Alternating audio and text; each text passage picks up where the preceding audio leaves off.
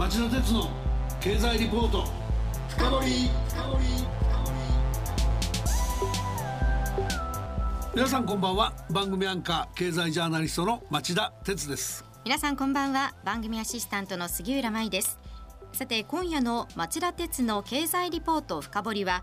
まだ足りない消費増税医療介護費100兆円時代にどう備えるかと題してお伝えします。番組アンカーの町田鉄が日本経済研究センターの首席研究員である猿山澄夫さんにインタビューを行います。消費税率を10%に引き上げる消費増税の実施から今日で11日が経過しました。リスナーの皆さんの中にはやっぱり厳しいな負担感重いなと感じている人も多いと思います。そんな中でまだ増税が必要だっていうのが今日の番組の趣旨なので冗談じゃないとお怒りになる方もいるかもしれません。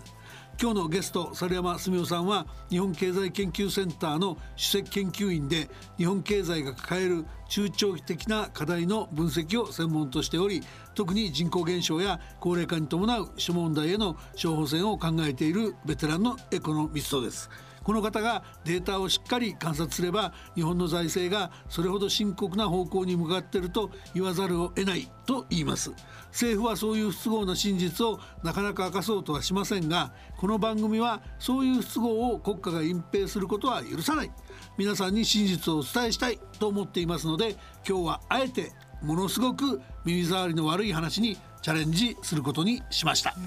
今夜はちょっと聞くのが怖い気もしますが2060年に向けて何が必要なのか CM の後町田さんにじっくりインタビューしてもらおうと思います。この番組はエネルギーを新しい時代へジェラがお送りします。こんばんはミスタージェラです。金曜23時皆さんいかがお過ごしですか？え私ですか？私は今発電しています。どういうことかって？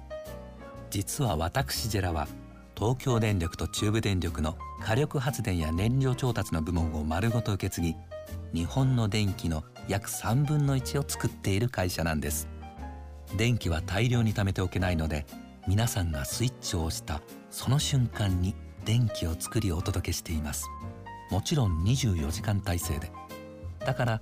この声が流れているラジオの電気も今まさにジェラが発電したのかもしれません。おっとどこかでスイッチを押した方がいらっしゃるようです。おしゃべりはここまでにしてさあお届けに行かないと。それでは皆さんまたお会いしましょう。エネルギーを新しい時代へジェラがお送りしました。はい、えー、それでは今夜のゲストをご紹介しましょう。サルムさんこんばんは。こんばんは。今夜はご多忙にもかかわらずこの番組のインタビューに応じていただき本当にありがとうございます、えー、では杉浦さんまず猿山さんのプロフィールをご紹介してください。はい。猿山さんは1983年に東京大学教養学部国際関係論を卒業し日本経済新聞社に入社されデータバンク局で計量モデル予測や産業連関分析を担当されましたその後アメリカのハーバード大学経済学部大学院留学。2005年には日本経済研究センターの主任研究員に就任。研究本部長を経て2014年に現職の首席研究員に就かれました。2018年には法政大学経済学研究科で博士課程を修了され経済学博士になっておられます。さてサレムさんに今夜伺いたいのは日本経済研究センターが12月に書籍として発表する長期経済予測に盛り込まれる財政と暮らしの未来です。今夜のタイトルの答えもそこに含まれます。まさに今原稿執筆の大詰めでお忙しいと思いますがそのホットなところをお聞かせください。まず猿山さん日本の財政問題を考える上で医療介護費問題はどれぐらい大きな問題なんでしょうか？また今回のレポートで一番ショッキングなのはすでに2015年の段階で52兆円という巨額の負担になっているその医療介護費が2060年にはそのほぼ2倍の100兆円に膨らむと予測された点だと思います。なぜそんなに膨らむのか、えー、教えていただきたいと思います、はい、あの根底にあるのはあの高齢化がまだまだあのこの先進んでいくということですね。なるほど。はい。で、えっ、ー、となぜ医療介護費が増えていくのか、その背景をあの整理しましょう。はい。えこれからの日本はあのより、えー、高齢の高齢者が増えていくという特徴があります。なるほど。で高齢者を65歳から10歳刻みで分けてみます。65歳から74歳75歳から84歳85歳以上ですね。でそうしますとその最後の85歳以上のグループが著しく増えるというのがこれからの高齢化の特徴です。で同時にその3番目のグループの人たちは1番目のグループと比べて医療介護費が数倍まあ4倍とか5倍かかる、ね、えー、というありますので、人数が増える医療費1人当たりの医療介護費が増えるというその掛け算でかかってきますのであの費用が膨張していくと、うん、その結果あの、まあ、現在は50兆円程度のものが100兆円まで増えていくということになるんですね。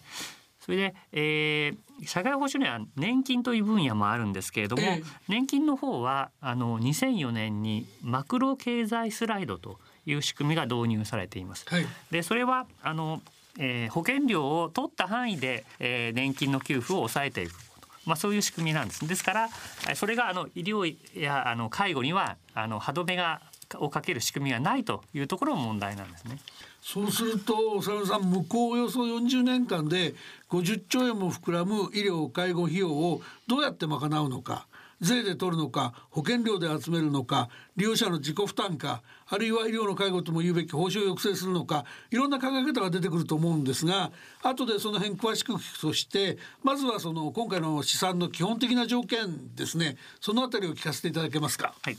えーと、いくつかあのご紹介します。で、はい、まあ第一にあの基本になるのが経済成長がどれくらい期待できるかということです。はい、でこれについては2030年代の半ばから、まあ、マイナス成長が普通になっていくだろうというふうに考えています。これは先週もやりました。はい、そうですね。はい、それからあの高齢者があの何歳まで働くかとこれも大事な問題なんですけれども、うん、あの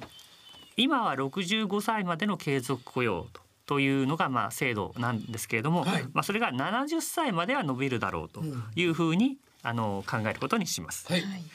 それからあの財政運営で重要なのはどれくらい借金を認めるかっていうことなんですね。うん。うん、でこれについてはあの現在あのあの GDP 国内総生産費でえーと、190%、2倍近い借金がたまっています。はい、でこれ以上は、まあ、その借金を増やさないというふうに考えることにします。まあこれ以上借金付けにしちゃダメですよね。はいはい、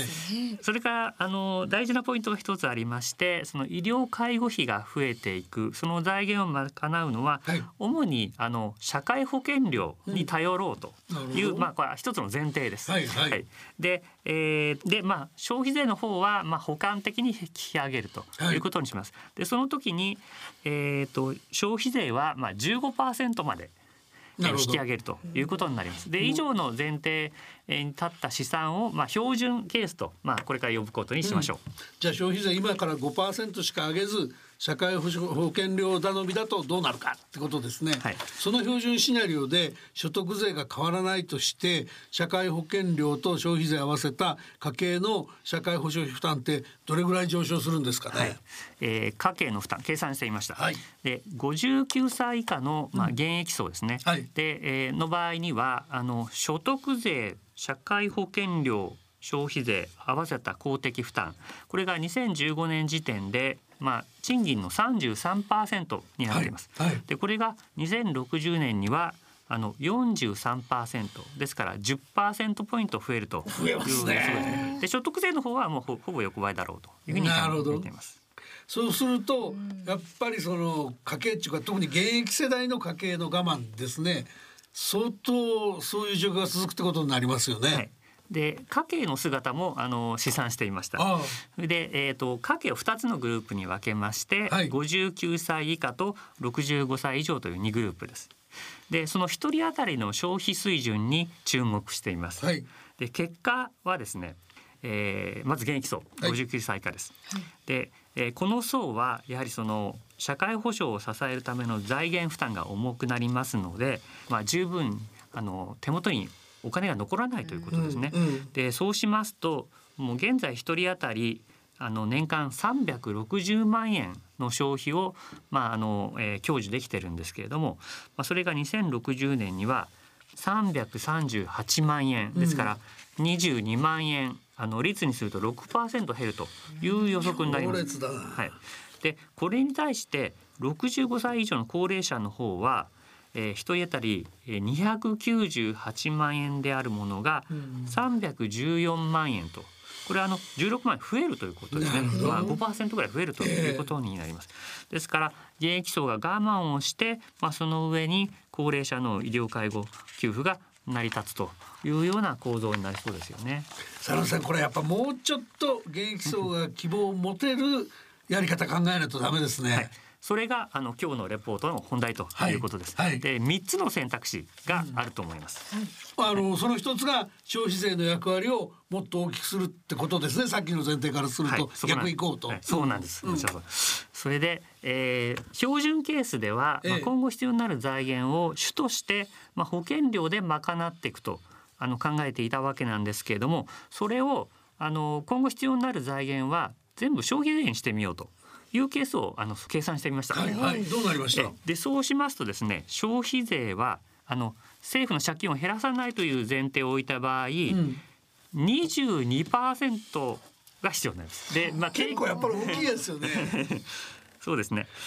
で軽減税率とかはそのまんまということですね。ええはい。なるほど、はい。でもねやっぱやっぱり22ってでかいなっていう印象なんだけど、そそのその見方はあの薄っぺらいって多分言われるんですよね 僕が。どうぞどうぞ、えでなんとですねあのこのケースでえはですね、はい。あの現役層のうん。消費水準は標準ケースに比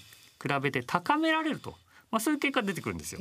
本当ですか？で2060年には1人当たり3%えー高められるという計算があの出てきます。それは目から鱗だなと。ですね。あのごめんなさい。そうだとしたらすごいんだけどえあと3つあるっておっしゃいましたけど、その消費税した以外あと2つなんですか？そうですね。はいあのちょっとそのあ戻るんですけれども、ええあのまあなぜその消費税の方が有利かというあのはい理由をちょっと一つだけ申し上げておきます。はい。で、あの保険料というのが、皆さんあの給料でサラリーマンの方は天引きで払ってると。ねまあ要するにあのえっ、と賃金に比例して払ってるということです。で、まあ高齢者の方も払ってはいるんですけれども、まああの大方その現役層が払っていますので、えー、とそのバランスによってですね、えー、と財源を保険料から消費税に振り替えると、まあ、そこであの、えー、現役層が楽をできるということが裏側に出てくるんですねなる。ほどね。ですいません戻りましてさっきの選択肢があ3つあるということですけどその消費税以外のあと2つは何ですか、はいってことですね。はい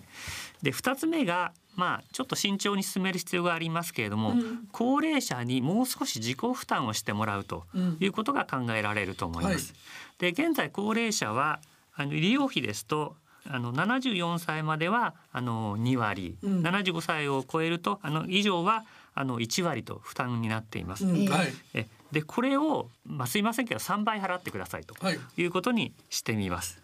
でそうしますと、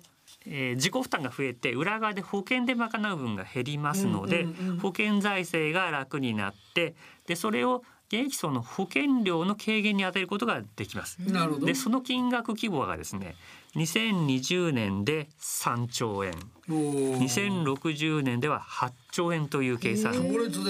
なります。でそうしますと、まあ、現役層は可処分所得を増やせますので、より、えー高いあの消費ですね、えー、と一人当たりえーでですね2060年です6%ぐらい増やせるというような計算になります。まあただ国旗高齢者に一律3割負担しろ自己負担しろっていうのも強烈だから、そうなんある程度は丁寧にやるってことですかね、はいこれは。で、まあ、高齢者は、はいあのー一人当たり、まあ、場合によってはあの200万とか300万とかそういう医療費をですね使っているうん場合がありますので、ええまあ、自己負担を3割に増やしますと数十万円の負担増になるようなケースが出てきます。でしょうね、ええでしょうえね。ですからあの自己負担を引き上げる場合には所得が十分にある人には高めの負担をしてもらうとか、うんまあ、そういう配慮が必要になるでしょうね。わかりました。あと三つ目その現役層に我慢しろとか高齢者にもっと負担してくれじゃなくて両方とも楽できるような魔法の手はないですかね。えー、で双方に、うん、あの優しい方法として、はい、診療報酬を抑制するというあの方法が考えられなるほど。はい、でそのえっ、ー、とまあ報酬っていうのは事業者の人が受け取るまあ値段ですね。えー、ケアとか治療の診察の単価になります。でこの2060年の単価をまあ1割引き下げると想定してみましょう。はい。でえー、じゃあどうやって引き下げるのかということなんですけど、うん、あんまり無茶言うとお医者さんになる人がいなくなっちゃったりしかねませんもんね。はいはい、でちょうどですねそのデジタル技術というのが、あの世の中に広まってきています。なるほど。で例えばまあ人工知能 AI ですね。まあこれがあの問診をして、うん、まあ症状や病歴を聞いて、まあ軽度の患者さんとまあより詳しい検査治療が必要な患者さんにまあ分けていく。でそうしますとまあ、あの丁寧な治療が必要な患者さんにあの時間を使うことができますし、えーと、医療スタッフの数を減らせますのであの診療報酬の引き下げがあの可能になると思いますね。まあ第四次産業革命のいいとこを ここで生かせってわけですね。はい、でそうしますとまあその現役層の消費水準はまあ4%やはりあの高められるというような試算結果になります。うん、まあそうするとやっぱり三つを丁寧に組み合わせて同時にやるというのがいいんですかね。はい。でそうしますと、まあ現役層には明るいニュースが届くということになりまして、まあ一人当たり消費、まああの標準ケースではだんだんとえー、減少するというふうに申し上げたんですけれども、まあ、それが、まあ、あの3つのあの政策を組み合わせた場合にはあの360万円から2060年には375万円ということで、まあ、まあ15万円ですけれども、まあ、増やすことができて、まあ、だんだんと豊かになるという見通しになれるんですね。佐野さん今日はあの結局3つ選択肢があってでどれも全部ちゃんとやると。だから消費税も偏見持たずにきちんと、えー、受けて立ってもらう必要が国民が受けてもらう必要があるっていうことですかねバランスとってね。そうですねでまああの大事なのはやっぱり将来に向けてあの希望が持てるあの世の中にしていくってことじゃないかと思うんですよね。はい、でそのための選択肢はいくつかあると。うん、でそのためにあの、まあ、政治家はやはり議論から逃げずにあの、えー、選択肢を土台にですね議論を深めてほしいなというふうに思いますね。あの今夜は本当に貴重なお話ありがとうございました。ありがとうございました。ぜひまた近いうちにお話聞かせに来てください。ねはい、よろしくお願いします。ます。杉浦さん、今日のお話で消費増税どーっと来ても受け入れる覚悟できました？そうですね、まあ、頭では分かっているんですがやっぱりあの豊かな暮らしが保障されるのであれば必要なことだなと感じました。そうですね。偏見持たずにちゃんと聞いてみる必要ありますよね、はい、えー、リスナーの皆さんはどうお感じになられたでしょうか？来週は新内日本経済研究センターの岩田和正理事長にご登場いただきシンクタンクや経済レポートの役割世界平和を守る切り札であるというお話を伺いたいと思ってます。骨太のお話を楽しみにしてください、はい、それでは皆さんまた来週。